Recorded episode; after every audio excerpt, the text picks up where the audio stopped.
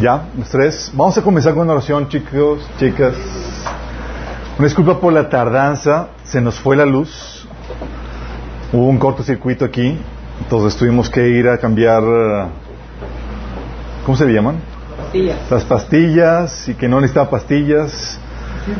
Era posible y demás, pero bueno, ya estamos aquí. Tenemos un fundible. Un, un fu-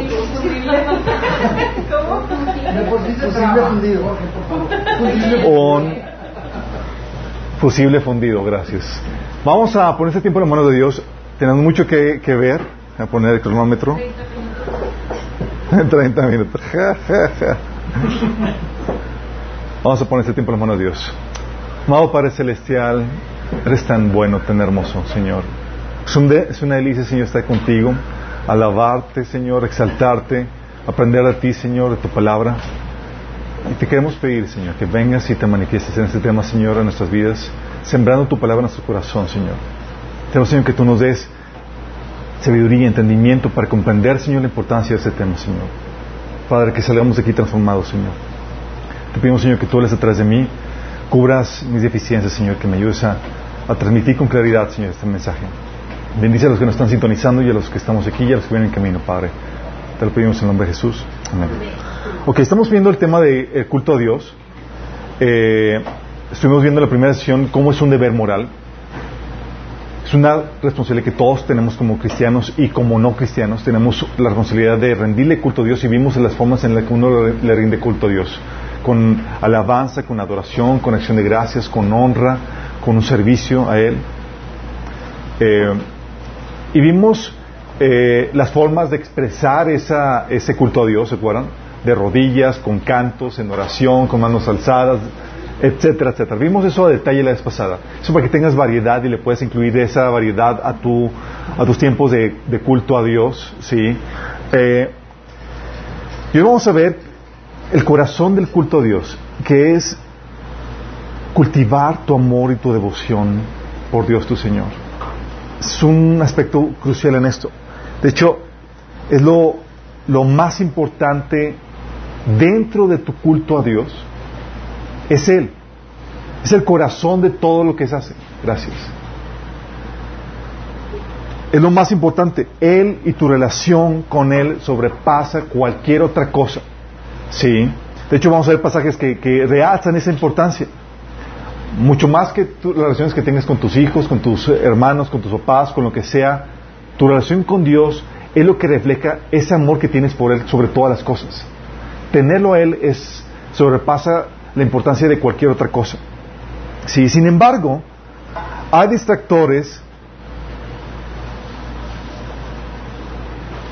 que nos llevan o que nos llevan a, a desviar la atención y a perder esa prioridad. Hay incluso distractores que, que son buenos. ¿Sí? De hecho, no sé si te has dado cuenta o estás consciente o no, pero hay tantas cosas que compiten por tu corazón y por tu atención que quieren quitarte de esa atención o de esa devoción a tu Señor. Hay muchas cosas que están compitiendo en tu corazón, ¿sí? Preocupaciones, estreses, dificultades y aún perturbación demoníaca, ¿sí? Quiero que vayamos a un pasaje que es en Apocalipsis capítulo 2, del 2 al 5. Jesús le escribe a la iglesia de, de Éfeso. Fíjate en esto. Dice, conozco tus obras, tu duro trabajo y tu perseverancia. Sé que no puedes soportar a los malvados y que has puesto prueba a los que dicen ser apóstoles, pero no lo son. Y has, y has descubierto que son falsos. Has perseverado y sufrido por mi nombre sin desanimarte. Sin embargo, tengo en tu contra que has abandonado tu primer amor. Recuerda de dónde has caído, arrepiéntete y vuelve a practicar las obras que, has, que hacías al principio. Si no te arrepientes, iré y quitaré de su lugar tu candelabro. Fíjate bien en esto. Aquí tienes una iglesia en donde Dios la, la alaba sus obras. Por buenas obras no le faltaba. La alaba su, su celo por la doctrina. Él juzgaban y discernían a las personas que tenían mala doctrina, además, y, la, y, y- sabían distinguir, no caían en falsas enseñanzas. Pero le reclama al Señor una cosa. ¿Sabes qué? perdiste tu primer amor. ¿Cuál es tu primer amor? El mandato de amar al Señor tu Dios sobre todas las cosas, tu relación con Él, tu devoción por Él. ¿Sí? Y eso, te, eso nos lleva a que, oye, fíjate que la doctrina de la enseñanza no es el corazón del asunto. Déjame explicarte, aunque la doctrina es importante, no es el enfoque. ¿Sí? Si mantienes la doctrina, pero pierdes tu devoción por Dios, has perdido todo. ¿A qué punto? Al punto que Jesús dice, si no recuperas eso, te voy a quitar. Voy a quitar tu candelabro. O sea, va a haber juicio sobre tu vida. La doctrina, déjame explicarte chicos, la doctrina no te dará plenitud, sino una relación, lo que, sino lo que te va a dar una plenitud es una relación con la persona de quien viene esa doctrina. Hay que subir esto. ¿Sí me explico? O sea, no la doctrina, sino la, la relación con la persona de quien viene esa doctrina.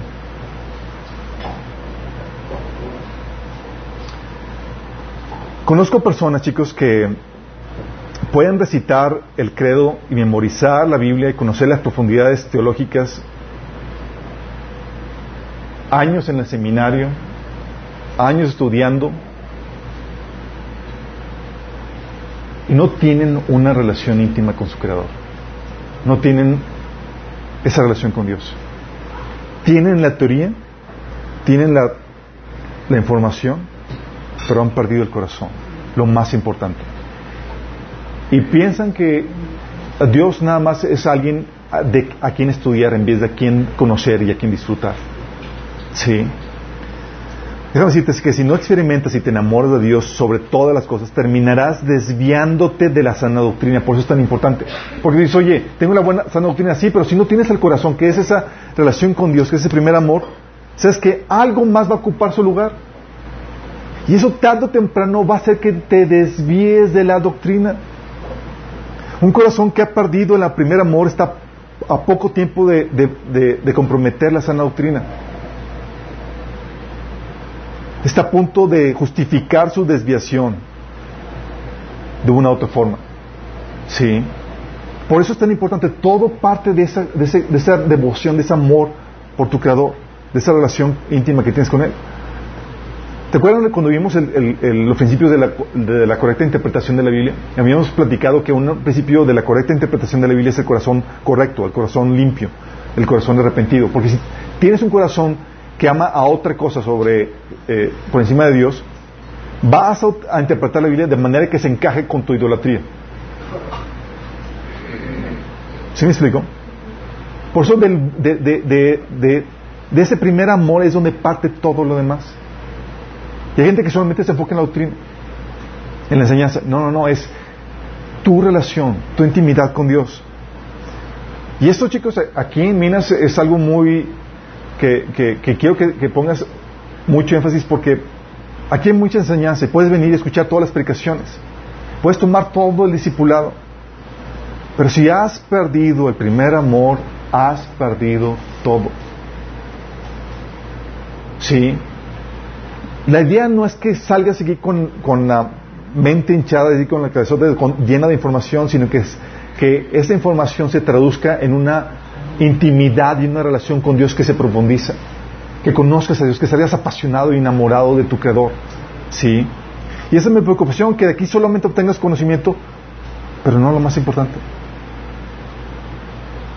Y el tiempo de alabanza y de oración, chicos, nos delata a todos. Nos delata a todos. Muestra dónde está nuestro corazón. Tú vente al tiempo de alabanza y oración y observa así, nada más echarle vistazo y vas a ver dónde está cada quien. Sí. Y el otro sábado. el otro sí. Pero sí me, sí me explico.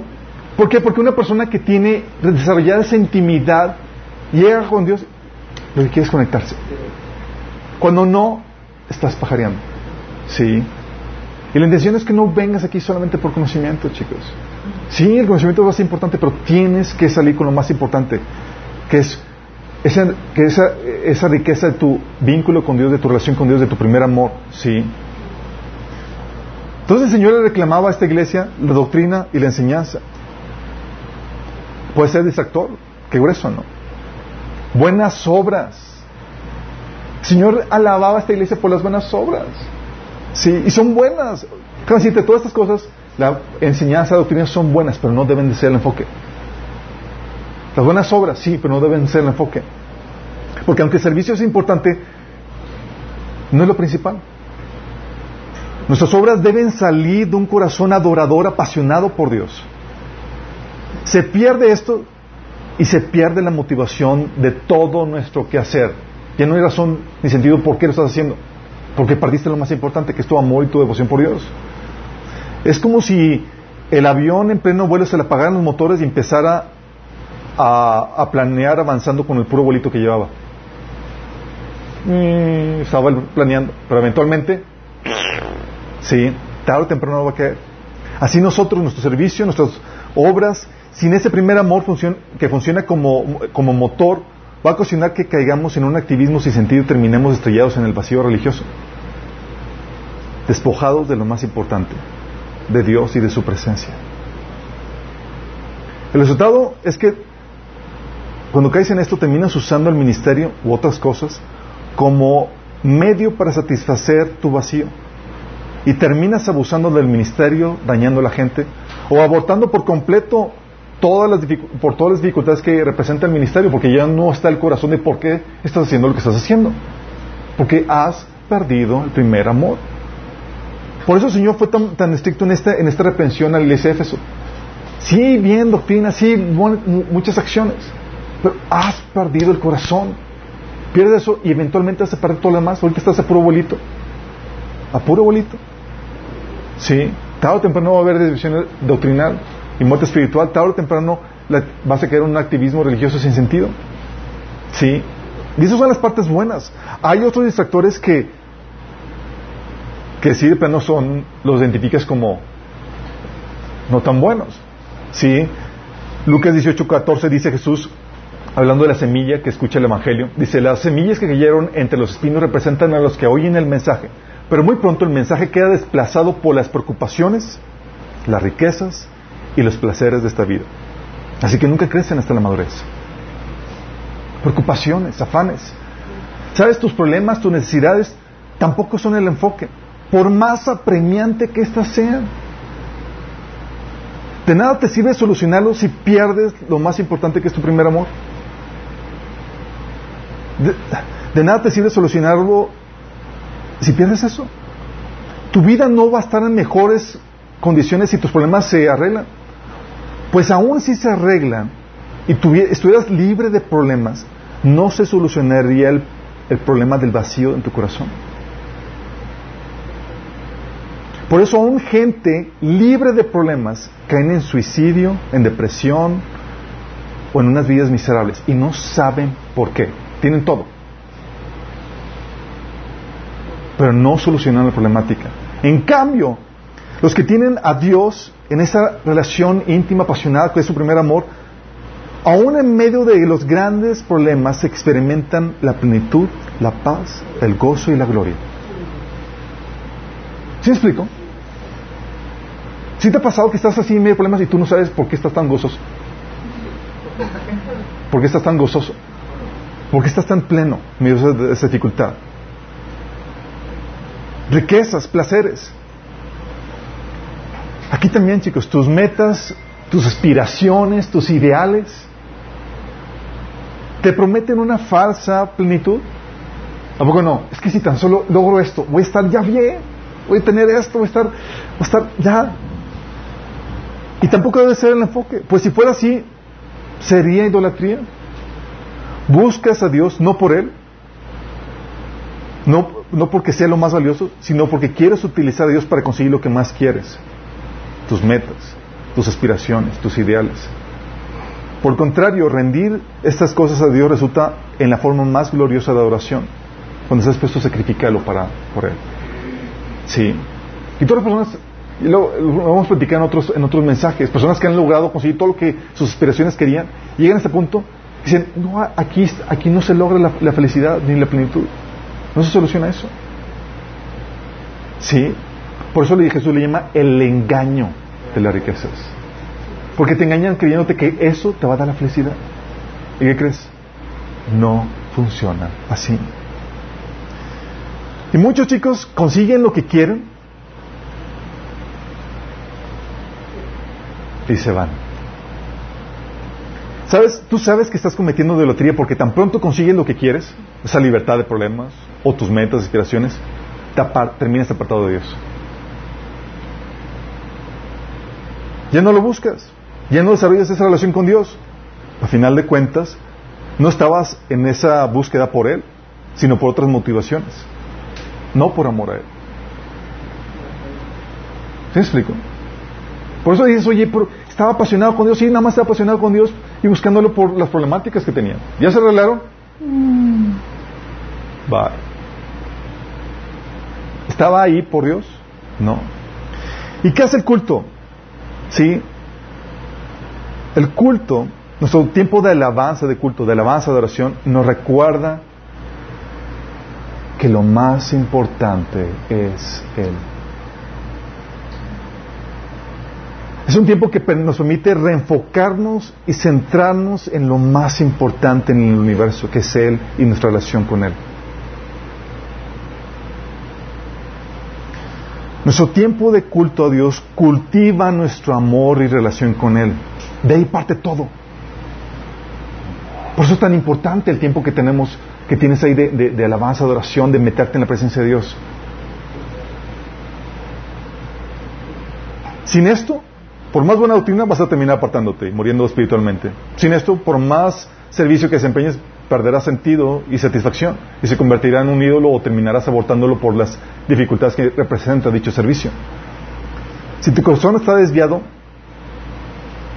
el culto a Dios lo vuelve a encarrilar en lo importante. Es lo que hace. Te enfoca en lo importante.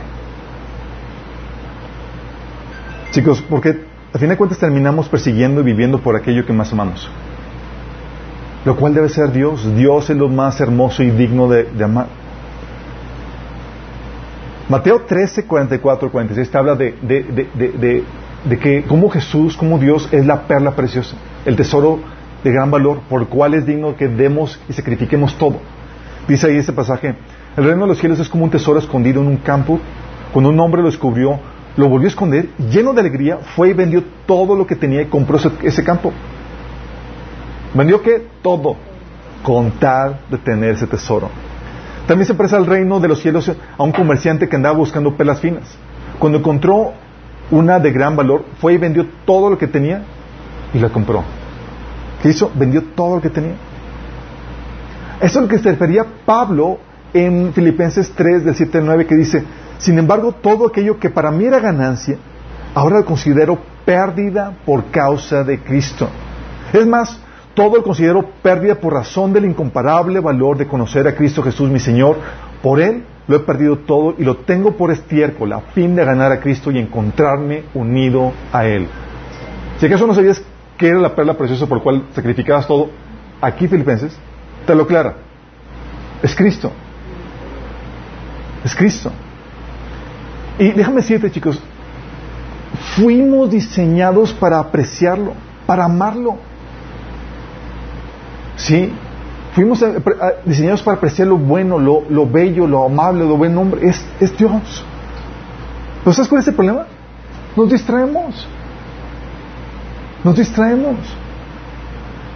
Es como si el esposo se olvidara que, tiene la esposa más bella del planeta. Está en otras cosas y no sabe apreciar lo que ella tiene. O lo bendecido que es con todas las bendiciones que, que el Señor le ha dado. Sí. Y es muy peligroso porque terminamos amando aquello que satisface nuestro vacío. Y si no es su presencia, nuestro corazón se está desviando. Dice la Biblia, el Salmo 63 del 1 al 4, fíjate lo que dice. Oh Dios, tú eres mi Dios, yo te busco intensamente. Mi alma tiene sed de ti, todo mi ser te anhela. Cual tierra seca extenuada y sedienta. Te he visto en el santuario y he contemplado tu poder y tu gloria. Tu amor es mejor que la vida. Por eso mis labios te alabarán. Te bendeciré mientras viva y alzando mis manos te invocaré. Mi alma quedará satisfecha cuando, como de un suculento banquete y con labios jubilosos te alabará mi boca. Fíjate lo que menciona aquí. David estaba consciente porque había experimentado la presencia de Dios, porque estaba en esa unión íntima, que el amor de Dios, experimentar esa intimidad, ese amor, esa presencia de Dios, dice que es mejor que la vida. ¿Qué es lo más hermoso? ¿Qué es lo más... ¿Qué, es lo que se te imagina que es lo más bello que puedas experimentar en esta vida? Dice Pablo, dice el, el salmista, es mejor experimentar el amor de Dios. Es mejor. Mucho mejor que ganar al mundo entero, mucho mejor que ganar tus metas, tus aspiraciones, todo eso. Tú experimentas el amor de Dios y vas a sentir lo que algo mucho mejor que la vida. Y por eso esa amistad decía en el versículo 5, mi alma quedará satisfecha como un suculento banquete. Satisface. Sí. Es su presencia la que, la que nos permite experimentar eso que es mejor que la vida. Nada más imagínate eso. Si, si estar en su presencia, experimentar su presencia, su amor es mejor que la vida, ¿por qué eso no lo valoramos? La única razón es porque estamos distraídos. Porque se nos olvida. Romanos 5.5 dice, Dios ha derramado su amor en nuestro corazón por el Espíritu Santo que nos ha dado. Y ese amor que experimentamos que mejor la vida es por la presencia del Espíritu Santo en nuestras vidas. Esa llenura del Espíritu Santo. Y es cierto, chicos, muchos llegan a Dios buscando otras cosas. Pero eso debe cambiar. Pocos llegan a Dios experimentando, eh, eh, porque experimentaron la delicia de su presencia, de su persona. Yo tuve la fortuna de que llegué a Dios porque experimenté su presencia. Recuerdo cuando me compartieron, mi primo Carlos me invitó a, a su iglesia. Yo llegué a la iglesia y lo primero que sentí fue la presencia de Dios tan fuerte que empecé a llorar. Y yo, ¿qué está pasando? Sí, y veía a la gente con las manos alzadas, alabando a Dios con esa relación íntima que, lo alababan, yo pensaba, lo, alaban como si lo conocieran. Y yo tenía la imagen de un Dios lejano, distante, que no se mete con nosotros. Y, y, ellos estaban disfrutando de un banquete que la verdad me hizo querer eso. Y más estaba experimentando esto. Y dije, ¿es esto? Yo quiero. Pues obviamente hicieron llamado al altar y ahí me tenías. Yo quería a Dios. ¿Sí? En mi caso no fue un problema. Me, atrajo, no me atrajo sino Él, su belleza, el experimentar esa presencia. Obviamente a quienes experimentan su presencia, que vieron lo, glorioso que es la perla de gran precio, pero no quisieron dejar todo para, para, obtenerla. Sí, en mi caso pues no tenía nada que dejar, era, no tenía nada, es, yo quiero eso, sí. Sin embargo, la mayoría no es así. La mayoría son como Saúl. ¿Te acuerdas cómo Saúl encontró el reino? Saúl estaba buscando burras perdidas. Dice un oye, vamos, se me perdieron las burras y, manda, el papá lo manda a buscar las burras perdidas y él estaba buscando las burras perdidas y encontrando, buscando las burras perdidas encuentra el reino. Sí. Buscando cosas de significancia terminó descubriendo algo de mucho mayor valor. Y si pasa a nosotros, estamos muchas veces buscamos a Dios por problemas de salud, por problemas, crisis familiares, porque necesitamos solución a nuestras perturbaciones, a nuestras situaciones de, de, ansiedad, de depresión, a X problemática y buscamos a Dios que nos ayude. Y terminamos no solamente obteniendo la solución, sino terminamos descubriendo al Dios que nos ama y que quiere tener una relación con nosotros. Terminamos descubriendo lo más valioso. ¿Sí me explico? Dios puede utilizar eso. Pero tenemos que terminar descubriendo lo otro. Sería algo muy tonto, oye, que Saúl dicen, oye, aquí están las burras. Ah, sí, y el reino aquí. Estamos dando algo mucho más importante. Filipenses 3.8, lo que decía Pablo. Dice, es más, todo lo considero pérdida por razón del incomparable valor de conocer a Cristo Jesús, mi Señor. Por Él lo he perdido todo y lo tengo por estiércol al fin de ganar a Cristo. El chiste es que llegues a ese punto. Que no te quedes con tus burras. Es decir, la solución a tus problemas y demás, que termines encontrando la perla de mayor precio. ¿Sí? Porque es Dios lo más importante, chicos. De hecho, en un episodio le dice eh, Abraham, digo Dios Abraham, en Génesis 15, uno le dice, eh, le dice, no temas Abraham, yo soy tu escudo y tu muy grande recompensa. ¿Quién? Él. Yo soy. Eso lo vemos en otros pasajes. Lamentaciones 3:24. Mi porción es Jehová. Sí. Salmo 16:5. Jehová es la porción de mi, herencia, de mi copa. Tú sustentas mi suerte. ¿Qué, ¿Qué te tocó a ti? Ah, lo más importante. Dios. Una relación con Él. Sí. Sí. Salmo 142.5 dice, tú eres mi refugio, mi porción en la tierra de los vivientes.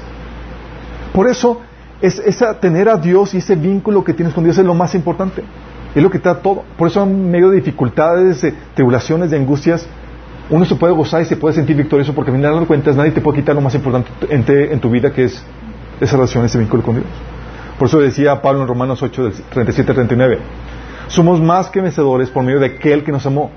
Pues estoy convencido que ni la muerte, ni la vida, ni los ángeles, ni los demonios, ni lo presente, ni lo porvenir, ni los poderes, ni lo alto, ni lo profundo, ni cosa alguna de toda ocasión podrá apartarnos del amor que Dios nos ha manifestado en Cristo Jesús, Señor nuestro. ¿Por qué? Porque tiene lo más importante. Es como que ¿quién te puede robar eso? Si realmente lo tienes bien, nadie. Sí. Eso, llegas a Dios puedes estar buscando las borras, pero y puedes llegar buscándolo con otra motivación, pero esa motivación tiene que cambiar. Y déjame decirte, tienes un lapso corto de tiempo para, para cambiar la motivación en tu corazón. No puedes quedarte con las burras, no puedes quedarte nada más con la solución a tus problemáticas. No puedes. ¿Sí? Tienes un lapso corto para cambiar. Fíjate lo que el Señor ha dicho. Dice el Salmo 27.8. Mi corazón ha dicho de ti, buscad mi rostro. No mi cartera, no mis manos, no mis milagros, mi rostro. Y el salmista contesta, tu rostro buscaré, oh Jehová. Si no cambia el motivo de tu llegada a Dios, no te vas a quedar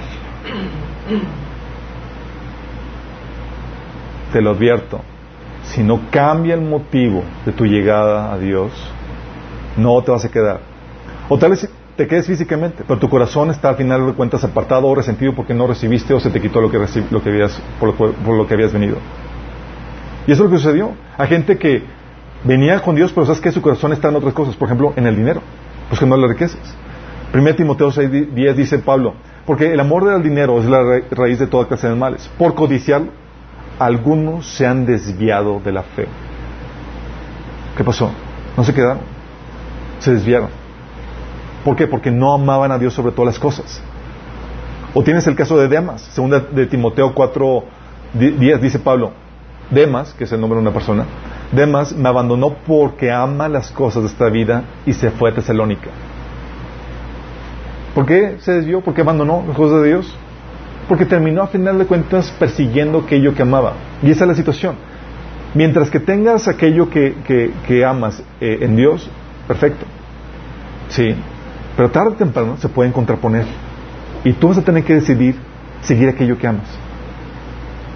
Y si no es Dios, te vas a terminar apartando de Él. Sí.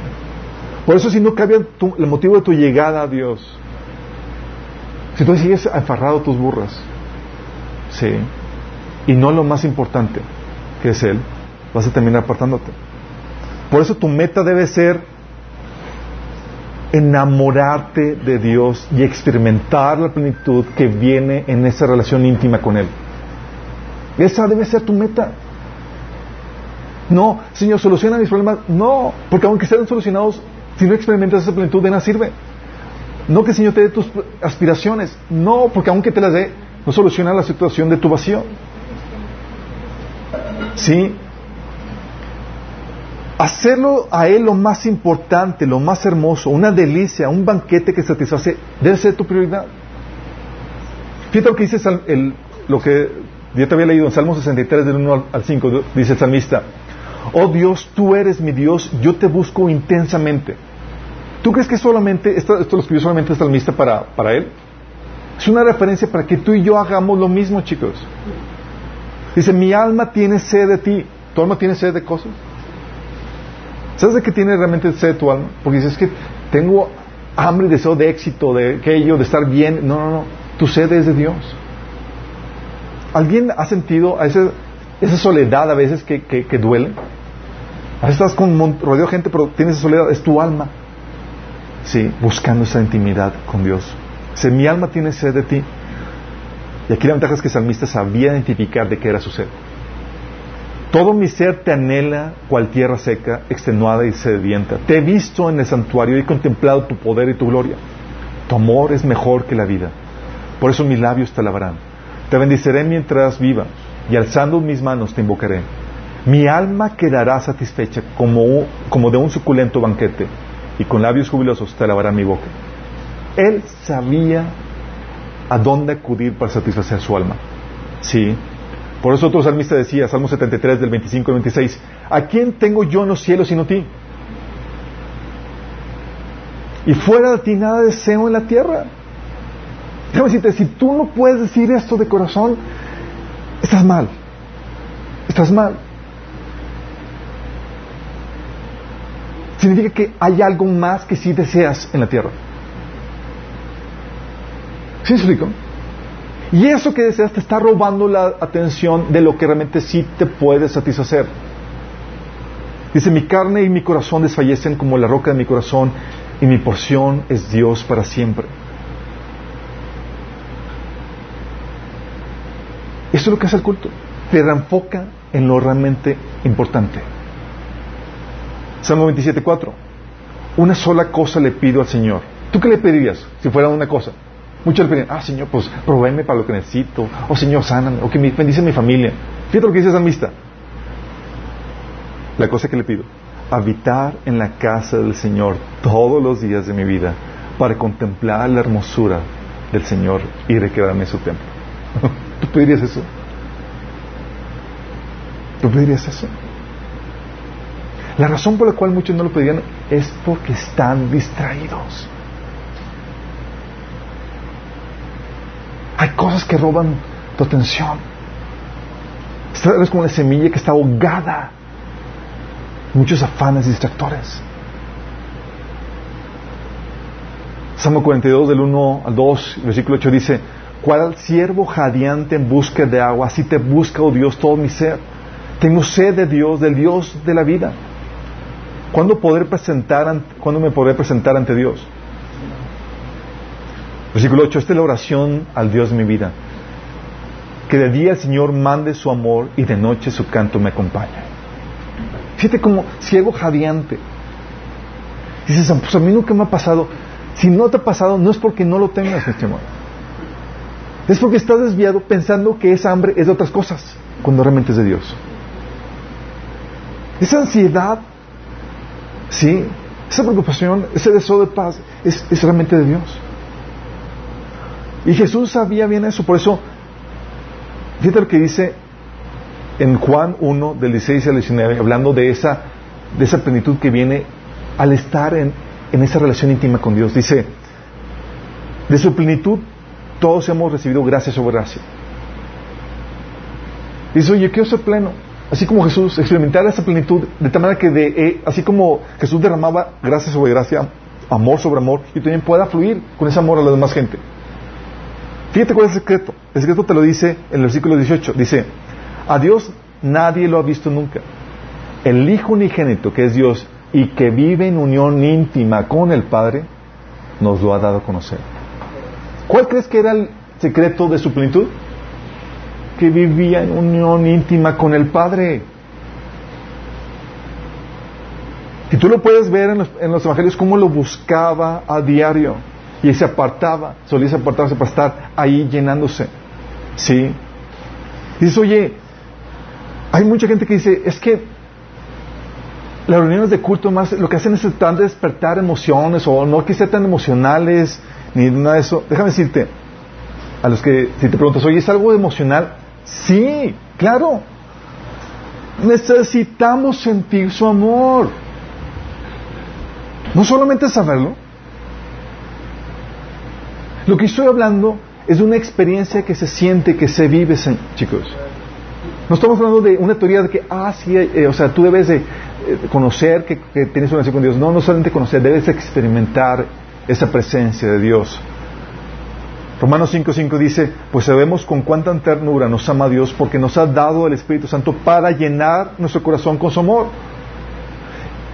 Es algo que se siente. Tú puedes sentir esa llenura de su amor. Esa llenura que satisface, que te da esa plenitud. ¿Alguien aquí ha estado enamorado? Así donde estás así, que no puedes dejar de pensar en el chico o en la chica. Así que es, ah, o sea. Ah. ¿Has sentido, te ha pasado que, que, que, sientes esa agonía cuando no estás con la persona? ¿Sí? ¿Sí les ha pasado? de que estás enamorado y la agonía porque ya lo quieres ver y estás ahí, ahorita pues, y a los estados y más tal vez disminuye un poquito, pero ese, ese, estado de, ese estado de, ese estado de agonización, chicos, ese estado de agonía donde, de que sientes que te vas a morir si no estás con él o a su lado experimentando, sí, que no puedes vivir sin él o sin ella, ¿sí, ha pasado? ¿O no? Deja explicarte, esa agonía la debes experimentar con Dios. Y si no la estás experimentando, hay algo que está mal. Dice Salmo 42, del 1 al 2, dice, como el ciervo brama por las corrientes de agua. O sea, está el ciervo así cediendo, bramando, clamando, gimiendo por la sed tan tremenda que tiene. Dice así, clama por ti, oh Dios, el alma mía. Mi alma tiene sed de Dios, o del Dios vivo? ¿Cuándo me vendré y me presentaré delante de Dios? Esta, esta experiencia que proviene de la unión con Dios, chicos, que satisface ese ser. Sí. Por eso aún en, lo, en las más diversas pruebas, cuando experimentas esto puedes gozarte, sentir su victoria, pues nada nos puede quitar esa relación, esa intimidad con Dios. Nada nos va a separar de Él. Por eso el culto a Dios debe pasar, chicos, de un deber a una necesidad, a una adicción. Déjame explicarte. Para los espectadores no cristianos, y aún para muchos cristianos, el culto a Dios es un mero ritual aburrido. Yo lo viví, lo experimenté. Recuerdo cuando mi tía, la mamá de mi Carlos, me llevaba, nos llevó, recuerdo, en Saltillo a una, a una iglesia cristiana. Estaba yo de niño yo nada más pensaba, qué bárbaro, estos no se casan de cantar. ¿Es en serio? Yo estaba en otra onda. ¿Sí? Y era, era cuándo van a terminar. Y era tedioso, era un mero ritual y era larguísimo. Y Jesús, o sea, yo estoy acostumbrado a la misa de una hora. Y era una hora de alabanza y Jesús. Y luego acá. Imagínate, ¿sí? Pero yo estaba en otra zona, o sea, yo no estaba experimentando lo que ellos estaban experimentando. ¿Sí? O sea, para mí era un ritual, yo estaba simplemente vacío sin experimentar esa presencia, ese culto a Dios. El culto a Dios, chicos, es un medio por el cual uno experimenta lo más precioso que hay en el universo, que es a Dios, su presencia, su amor. Por eso es tan importante el culto a Dios. Porque es el medio por el cual tú experimentas a Dios, su amor y su presencia. Así de vital. Lo que hace la alabanza y la adoración es que desatan su presencia manifiesta, chicos. Dios está en todas partes, eso lo sabemos, es omnipresente. Pero no en todas partes se manifiesta. Hay veces donde se decide manifestar, es decir, hacer presente, hacer que sienta su presencia en ciertos lugares, en ciertos momentos. Y eso es lo que tú quieres. Pues que sabemos que su presencia es lo que va a satisfacer nuestra alma sedienta. ¿Sí? ¿Y qué es lo que hace que, se, manifieste la presencia de Dios? Ese tiempo de alabanza y de adoración. Dice Salmo 22, 3. Pero tú eres santo y tú habitas entre las alabanzas de Israel. ¿Te acuerdas cuando este Eliseo eh, quería sentir la presencia y la llenura de Dios para poder profetizar? En una ocasión, Eliseo llega y le dicen, se lo voy a leer, dice Segunda Reyes 3, 14. Eliseo respondió, tan cierto como el Señor Todopoderoso vive y a quien sirvo, si no fuera por por el respeto que le tengo al rey Josafat de Judá, no perdería el tiempo hablando contigo. Era otro rey. Dice, ahora tráiganme a alguien que sepa tocar el arpa. Mientras tocaban el arpa, el poder del Señor vino sobre Eliseo. ¡Wow! Ole, necesito que alguien empiece a tocar música para el Señor. Porque no era cualquier música, sí. Y bien, se dejaba sentir y manifestar la presencia de Dios. ¿Te acuerdas? Cuando David tocaba para el rey Saúl? ¿Qué cocinaba la música de David? ¿Tú crees que tocaba música así del mundo así? O algunos de esos salmos que, componía. Entonces seguro que ahí compuso un montón de salmos. Dice Salmo, 1 Samuel 16, 23. Cada vez que el espíritu de parte de Dios atormentaba a Saúl, David tomaba su arpa y tocaba. La música que calmaba a, Saúl y lo hacía sentir mejor y el espíritu maligno se apartaba de él porque no podía soportar la presencia del Señor ahí en medio del alabanza serenata espiritual. Así es. ¿Por qué, chicos? Déjame entenderte que, que el ambiente que, se crea en un lugar puede atraer o puede repeler la presencia de Dios.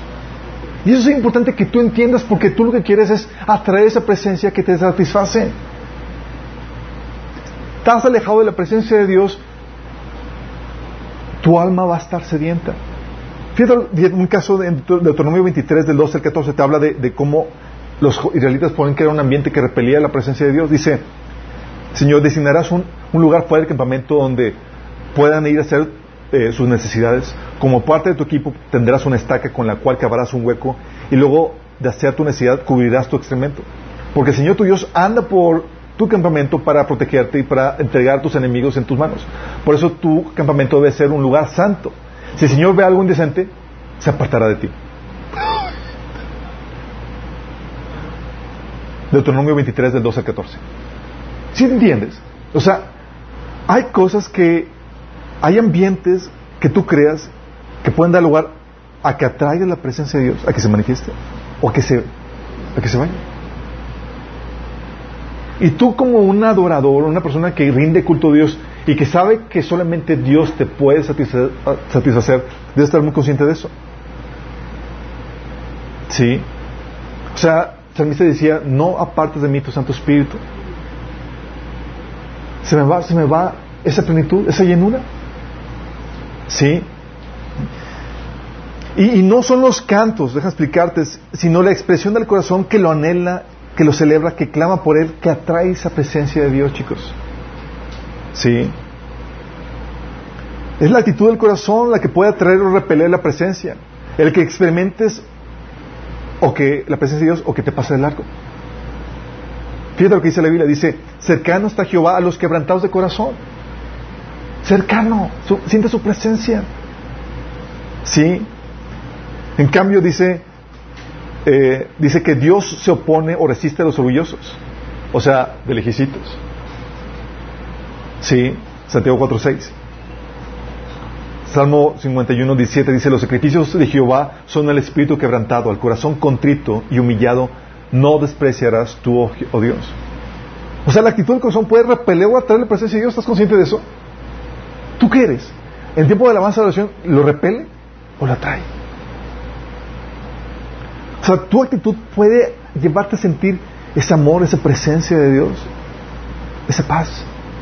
Es lo que dice Isaías 26.3, dice, Tú guardas en perfecta paz a todos los que confían en ti, a todos los que concentran en ti sus pensamientos. Tu actitud del corazón puede determinar si sientes o no a Dios. Si atraes o repele la presencia de Dios. Y eso es importante porque sin su presencia el culto a Dios se vuelve vacío, un ejercicio tedioso, una farsa. No más cantas porque, ah, pues, chido por la música, por la... pero no hay presencia. No hay manifestación de la presencia de Dios ahí. Como dice Marcos 7, del 6 a 7, este pueblo me honra con sus labios, pero su corazón está lejos de mí. Su adoración es una farsa. Y así pasa, y puede pasar con cualquiera, chicos. Venimos a la presencia de Dios en el tiempo de alabanza, de oración, y tú estás con la mente en otras cosas. Y tu boca nada más en automático recitando los cantos. Pero está tu corazón, tu, tu mente en lo que estás cantando. Muchas veces no. Estás cantando y dices, ay, este niño como está poniendo gorro. Ay, se fue la luz. Ay, vamos a poner esto. O vamos a grabarlo. Vamos a hacer X. ¿Sí se Por eso dice Isaías 1 del 12 al 13 que eh, habla del culto que le rendían a, Dios y como era nada más de labios para afuera, era nada más en mero ritual, sin, sin, sin hacerlo de corazón, dice el Señor, ya estoy fastidiado, no puedo soportar sus reuniones. Imagínate. Y a veces sí pasa. No estás metido en la presencia de Dios, no estás experimentando ese amor, esa, e, esa intimidad con Él. Y lo que llega nada más cuando es mero ejercicio sin la presencia de Dios, harta, fastidia. Dice, ¿qué os va a terminar esto? Así como yo andaba. Porque mi corazón no estaba en Él. Y puedes tener el super talento, déjame explicarte. Puedes ser super profesional en la alabanza. Qué maravilloso canta, qué maravilloso toca. Pero sin su presencia es solo un buen arte que se aprecia pero que no transforma. Por eso los adoradores no solamente se trata de, de, aquellos que dirigen la alabanza de oración, no solamente se trata de, aquello, de, tener un buen don, un buen talento, es hace descender la presencia de Dios o no. Eso tiene que ver con el corazón. Por eso la meta del culto a Dios, por tanto, debe ser experimentar, entrar y experimentar su presencia, intimar con Él, sentirlo, ser llenos de Él. Esa es la meta. Que llevarte a ese punto donde te encuentras tú y Dios. Lo tocaste, lo experimentaste, la presencia se manifestó en ti. Que puedas decir, como el salmista dice en el, Salmo 63.3, tu amor es mejor que la vida. Llegaste, te lo estás, wow, extasiado. Sí. Algo que decimos, y que hemos platicado mi esposa y yo, y decimos, oye, entre todos los placeres que hay en esta vida, ¿qué te imaginas? Una buena comida, un suculento manjar y demás, relaciones íntimas con tu pareja, con tu, con tu cónyuge y demás. Algo hemos platicado, decimos, mi amor, no es por nada, pero aún nuestras relaciones íntimas no se comparan en nada con ese encuentro con Dios. Esas vacaciones, esos momentos de familia no se comparan en nada como esa relación con Dios. Sí. Es lo, es lo mejor. Y en tu travesía debes comenzar comienzas típicamente con el, con el, con el deber. El temor a Dios nos obliga a tomar una decisión de hacer lo correcto, de amarlo, de buscarlo, de obedecerlo. Muchas veces no estás experimentando la presencia de Dios, pero lo que te, lo que te impulsa, lo que te obliga es el, el deber. Tengo que hacerlo. No siento, no nada, pero tengo que hacerlo. ¿Y qué haces? Lo buscas, decides amarlo, decides obedecerlo, y eso trae bendición a tu vida te permite conocer a Dios. Y el conocer a Dios te permite enamorarte de Él. El conocerle te permite enamorarte y deleitarte en Él. Y esta adoración es lo que te lleva a experimentar su presencia, su plenitud, su amor. El temor a Dios te lleva a experimentar su bendición, el que te vaya, el que te vaya bien, el que no te vaya mal. El que te deleites en Él, el que te enamores de Él, te permite, te permite experimentar algo más allá que es su plenitud, su amor, su presencia. ¿Me explico?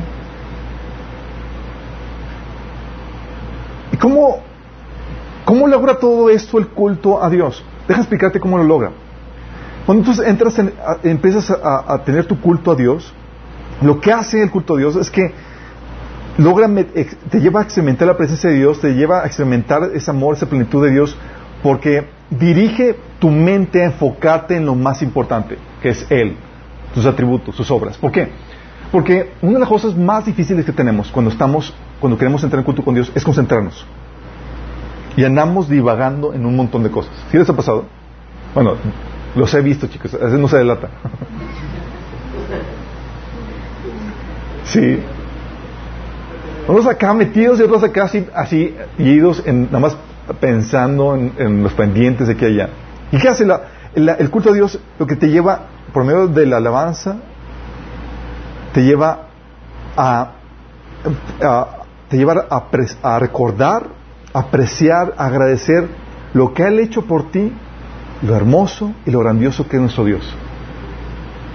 Reenfoca tu, tu, atención es, eh, eh, en Dios. Tan, agarrado así como una vez, ¿quién fue? Josías, ¿verdad? Que agarró a mi esposa porque le estaba, le estaba hablando y no, me, no le estaba poniendo y le agarra la cabeza, ama, te estoy hablando, ¿sí? Y te agarra y veme, atento.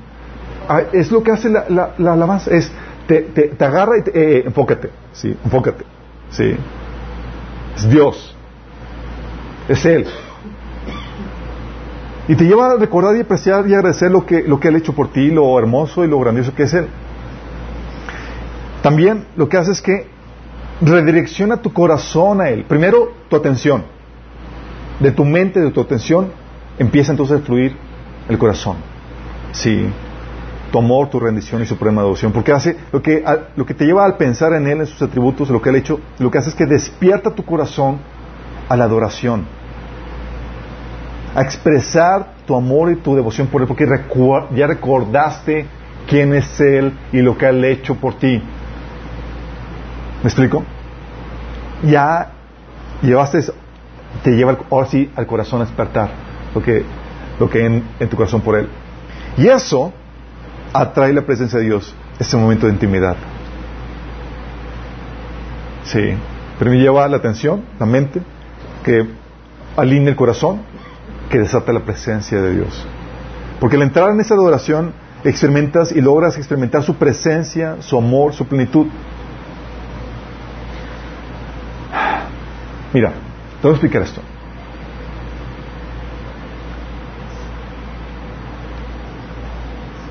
Hay situaciones que, que nos llevan por la vida pensando, que nos llevan por momentos de ansiedad, de soledad, donde tú piensas y estás clamando a Dios por algo que tú anhelas. Cuando ese clamor realmente, sin darte cuenta, es un clamor por el hambre que tienes de Dios. Explicarte.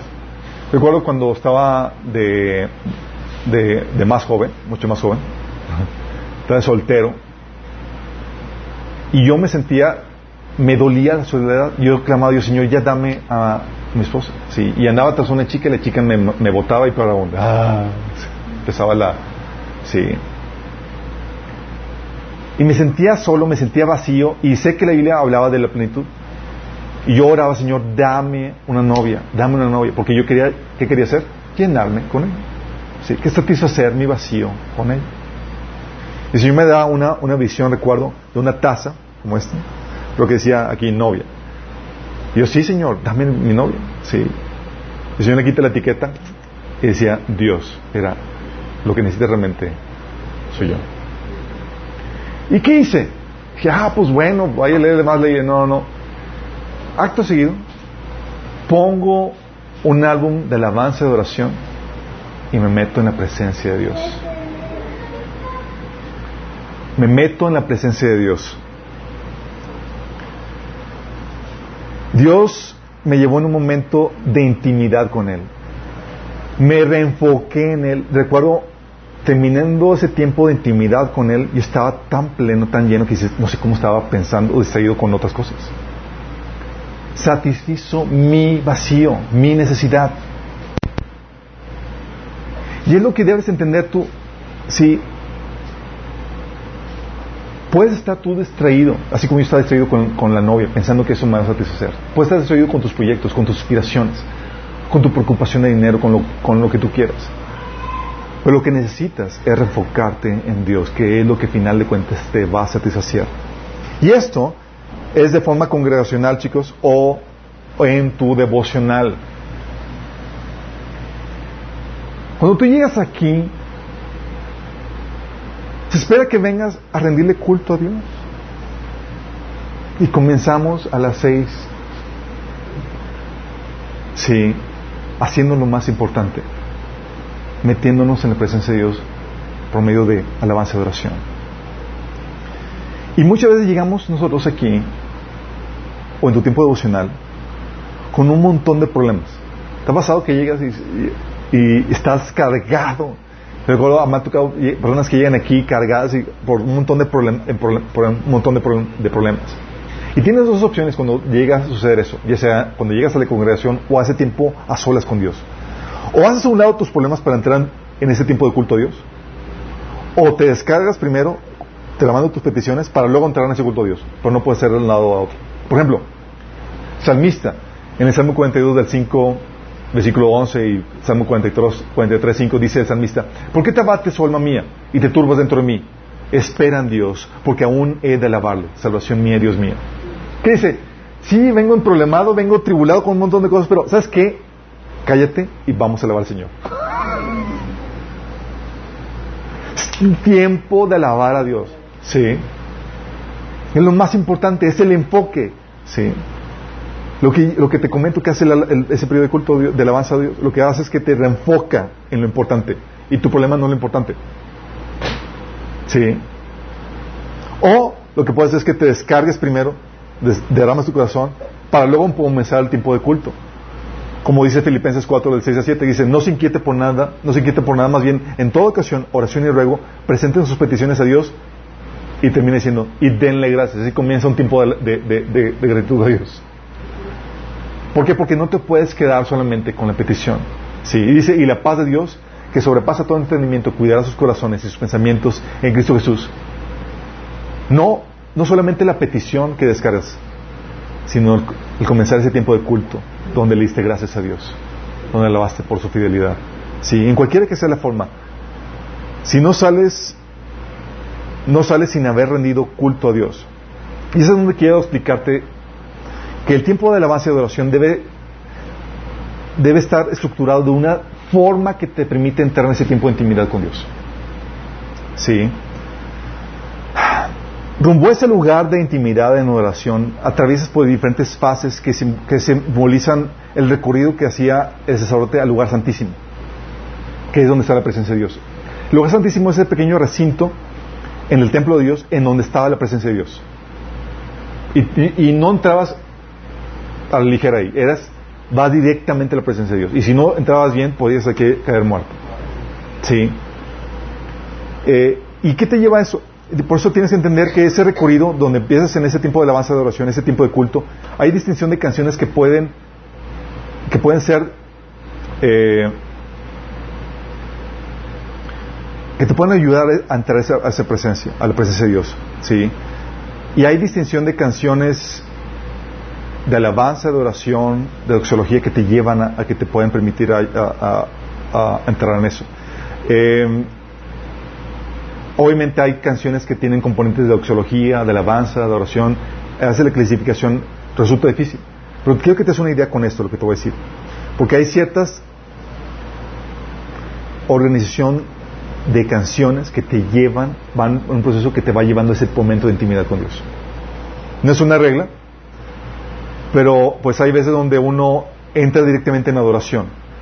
Pero es si es una guía que todo líder de alabanza debe tomar en cuenta. Todo líder de alabanza. Oye, voy a llevar a la congregación a, un tiempo de alabanza adoración. Tengo que estar consciente de este patrón a seguir. Y la, idea que debes de tener aquí es que, es, es que debes de poner en marcha un fluir en el Espíritu que encamine tu corazón, el corazón de la gente, a un tiempo de intimidad, a ese encuentro con Dios y que no se rompa ese fluir. ¿Sí me explico? Uno, ¿por qué empezaría? O sea, si le das llevar ese momento de intimidad con Dios, con lo que uno empieza, con lo que uno puede comenzar, son con doxologías. ¿Se acuerdan que me explicado que eran doxologías? Son esas canciones o esas, sí, canciones donde eh, son expresiones o invitaciones dirigidas al prójimo de alabanza a Dios. Sí, dice el Salmo, me alegré cuando me dijeron, vamos a la casa del Señor. Y ahora aquí estamos en pie dentro de tus puertas, oh Jerusalén. Esa, este versículo que leí es una doxología, es un salmo, donde le invitan al prójimo, vamos a alabar al Señor. De hecho hay una rola, dice, ven, es tiempo de adorarle. Y hay muchas doxologías donde invitan, te invitan a exaltar a Dios. ¿Sí? No van dirigidas a Dios, van dirigidas al prójimo. ¿Y, qué, ¿Y a dónde te lleva la doxología? A la ciudad, a la santa ciudad, camino al lugar santísimo. ¿Sí? Tú ni siquiera entras al templo.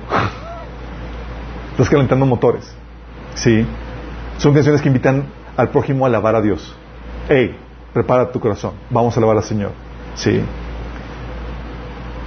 Entonces, las doxologías son buen, buena cosa para, comenzar. ¿Sí? Pero luego le sigue la alabanza y la acción de gracias. Dice la Biblia en el Salmo 104, entren por sus puertas con acción de gracias y vayan a sus atrios con alabanza. Denle gracias, gracias y alaben su nombre. ¿Cuáles son los atrios? Son la entrada exterior del templo. ¿Sí? Y dice que lo hagas con alabanza y con acción de gracias. Y es un tiempo, es aquí donde pasas de una doxología a un tiempo de anunciar, de agradecer, de celebrar con gozo lo que, lo que es Dios y lo que Él ha hecho por nosotros. Es aquí donde típicamente mandan las canciones de celebración, de danza, de gozo. En sus atrios, chicos. ¿Sí?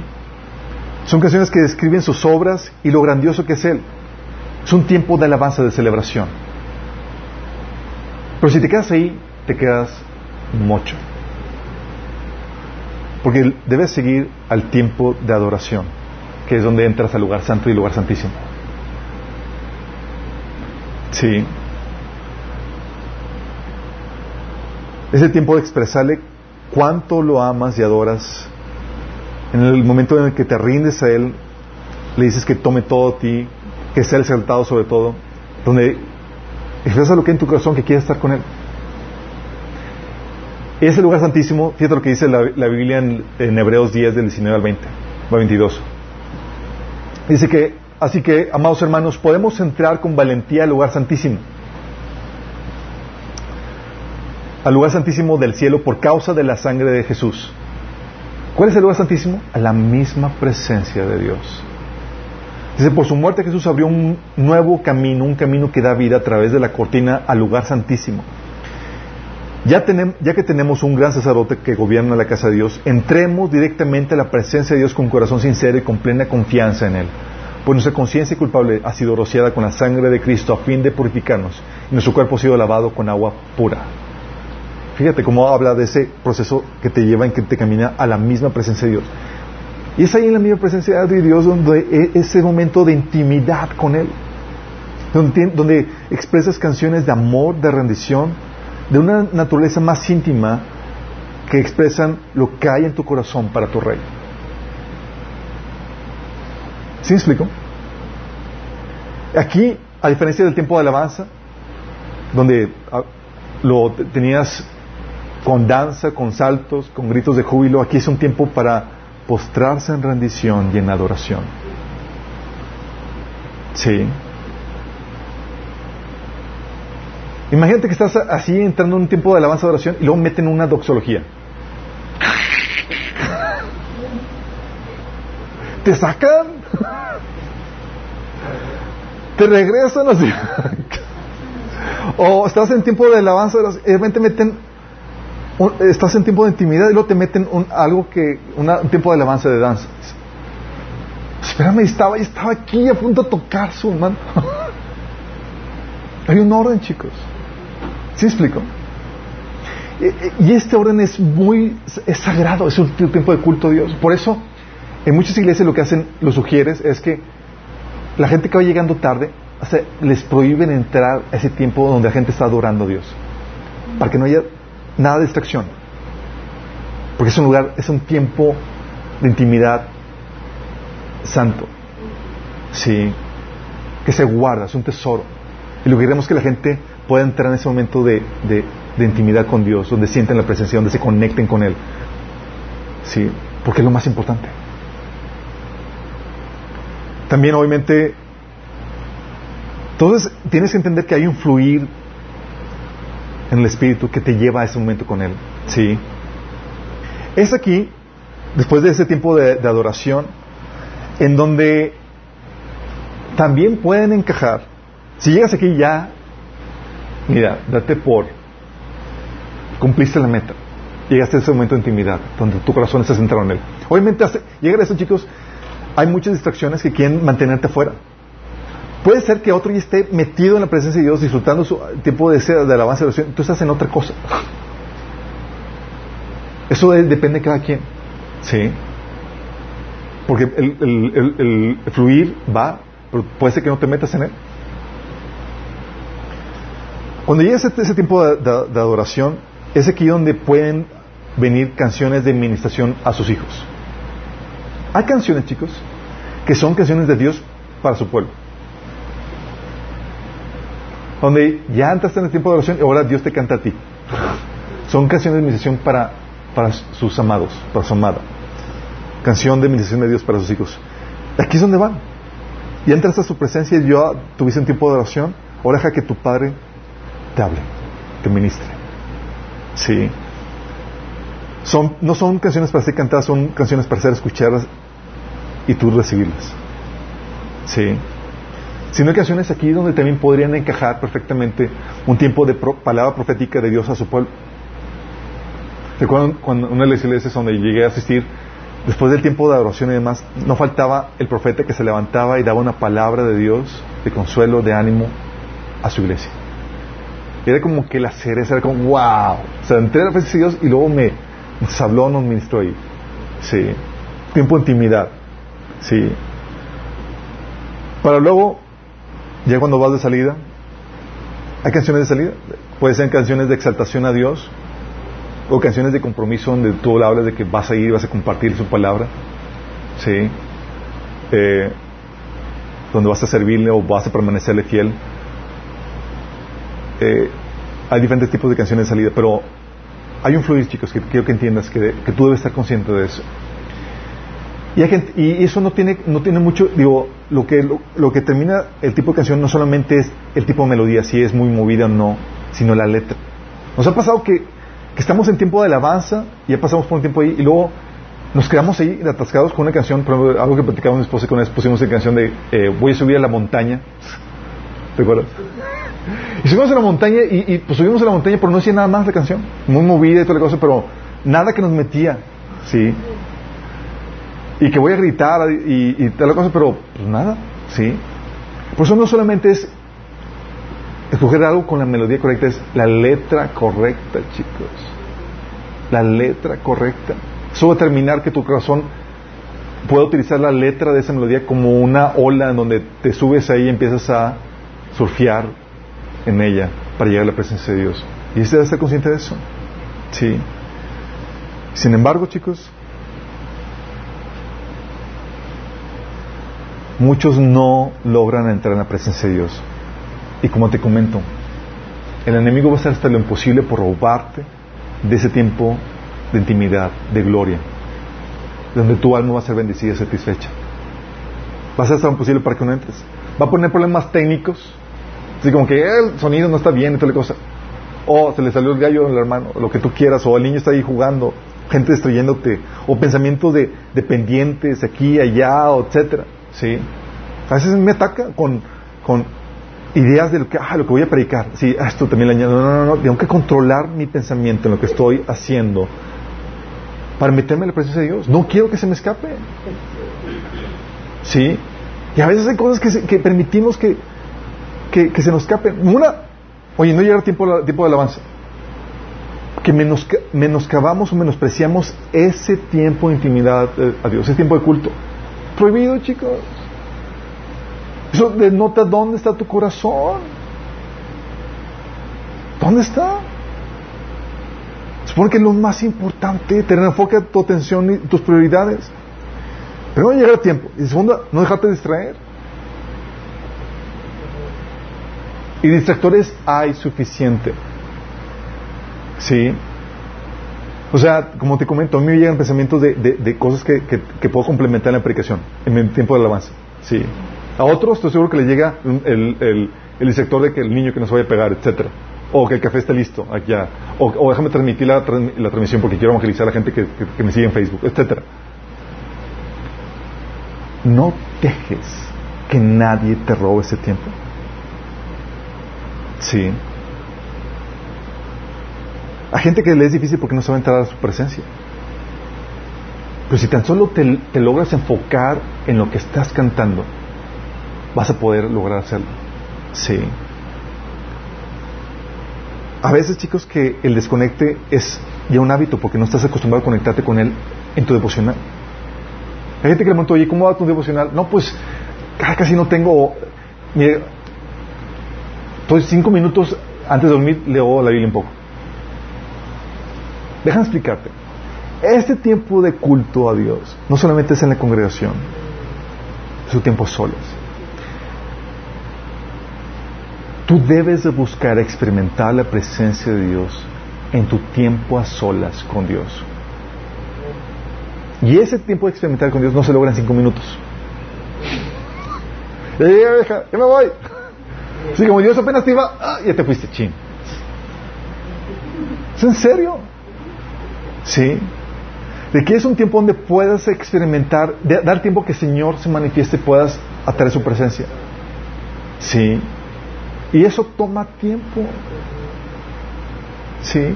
O sea, no es cualquier por eso es, oye, por eso te, mostré los procesos para entrar en ese, en ese, proceso de intimidad con Él. A veces ya vives y habitas en los atrios, nada más das el primer paso y, y, sientes la presencia de Dios. A otros estás desconectado por completo y tienes que hacer todo el proceso. Sí.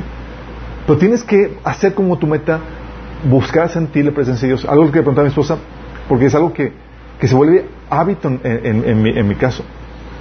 Porque difícilmente pasa un día en que no siento su llenura, su presencia.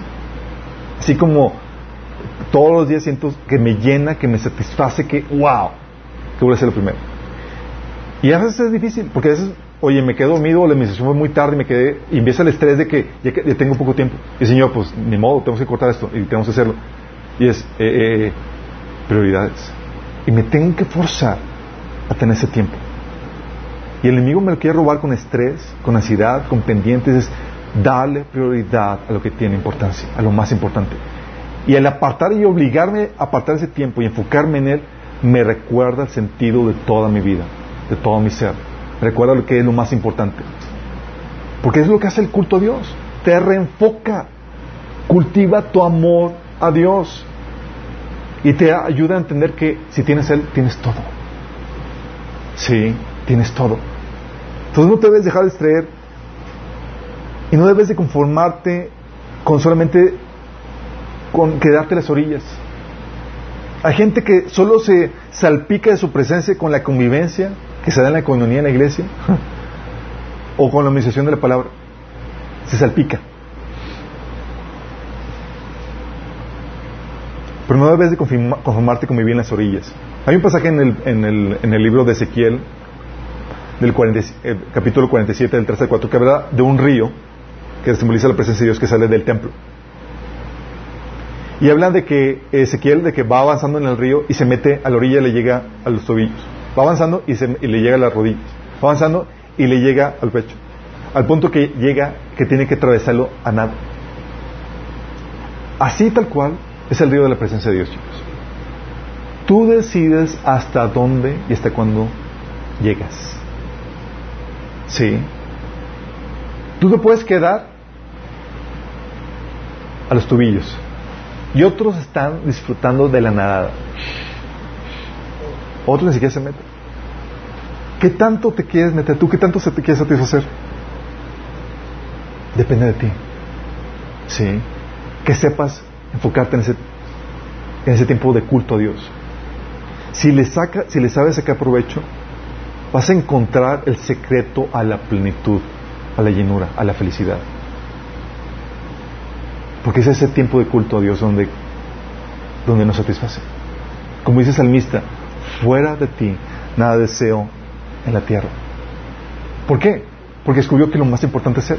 Y eso solamente lo descubres en ese tiempo de intimidad, de culto a Dios, que cultiva tu relación amorosa con Dios. ¿Te das cuenta por qué es importante? ¿Qué hace el enemigo? Va a querer tener este distractores de que, eh, tus proyectos, eh, tus hijos, eh, tus pendientes, tus afanes. Y el Señor dice, hey, yo soy más importante. ¿Cuándo vas a venir a mí? Sí, ¿cuándo te vas a satisfacer? Y el enemigo va a quererte engañar de que si arreglas las problemáticas vas a estar bien. Eh, eh. Que si arreglas la situación económica va a estar bien. Eh. Y lo mejor todo, chicos, esto es gratis.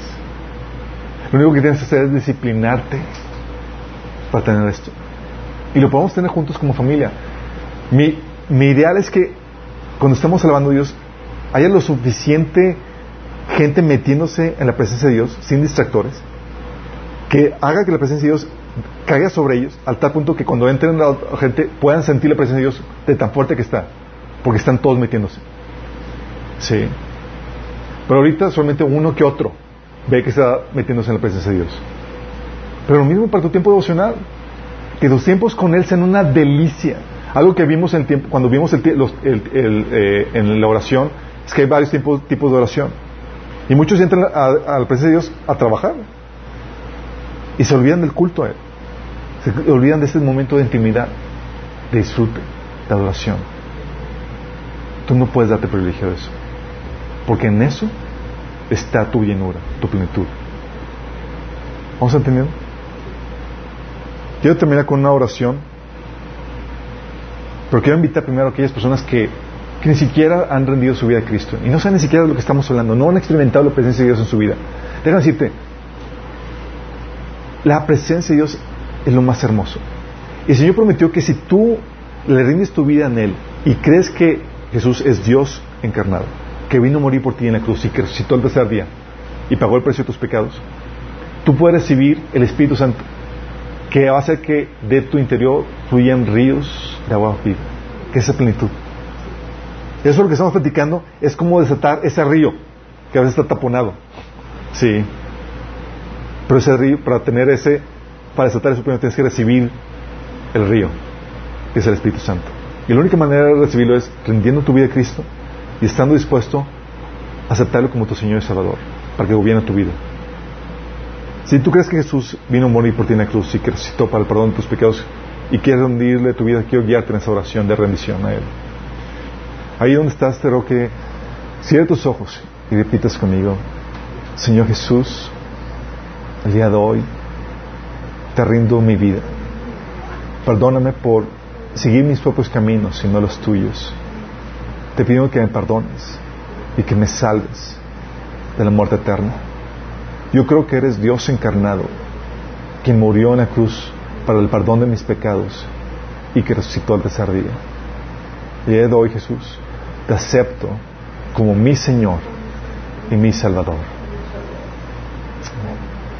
Si hiciste oración de rendición y fue de oración genuino, tienes que dar frutos que, que muestren tu arrepentimiento. Dos de esos frutos básicos son empezar a leer la Biblia, porque antes vivías de una situación donde te, no te importaba la voluntad de Dios y la ignorabas conscientemente. Ahora pasas a una situación donde quieres conocer la voluntad de Dios y quieres obedecerla. Entonces tienes que empezar a leer la Biblia y empezar a obedecer lo que viene ahí a partir del Nuevo Testamento. Y tienes que congregarte. Si no tienes una iglesia cristiana donde congregarte, ven, contáctenos. Vamos a ayudar con eso. Y a todos los demás, chicos. ¿Te estás dando cuenta la importancia de esto? Es el corazón de todo. Puedes tomar todo el discipulado. Puedes conseguir todos tus proyectos. Puedes liberarte de todas las problemáticas que estás viviendo. Y no tienes esto.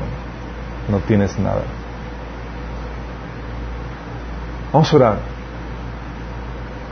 Para que el Señor quite todo distractor en nuestra vida. Que nos está quitando de nuestro enfoque, el enfoque que debemos de tener siempre, que es Él. Amado Padre Celestial, perdónanos, Señor.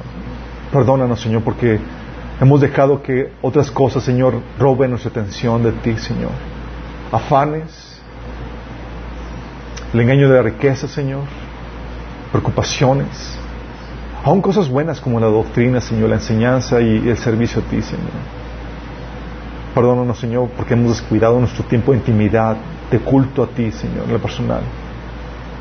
Señor, gracias por recordarnos hoy que tú eres, nuestra relación contigo es lo más importante, Señor. Y de nada sirve, Señor, todo lo demás si hemos perdido ese tiempo de intimidad, de adoración a ti, Señor. Amado Padre, que podamos durante esta semana y los días que siguen, Señor, experimentar ese tiempo de intimidad, que podamos experimentar en tu presencia esa plenitud y ese amor que viene por tu presencia en nuestras vidas, Señor. Ayúdanos, Padre, a destapar esta fuente de bendición eterna que es tu presencia misma en nosotros, Señor. Gracias por enseñarnos cómo. En nombre de Jesús. Amén.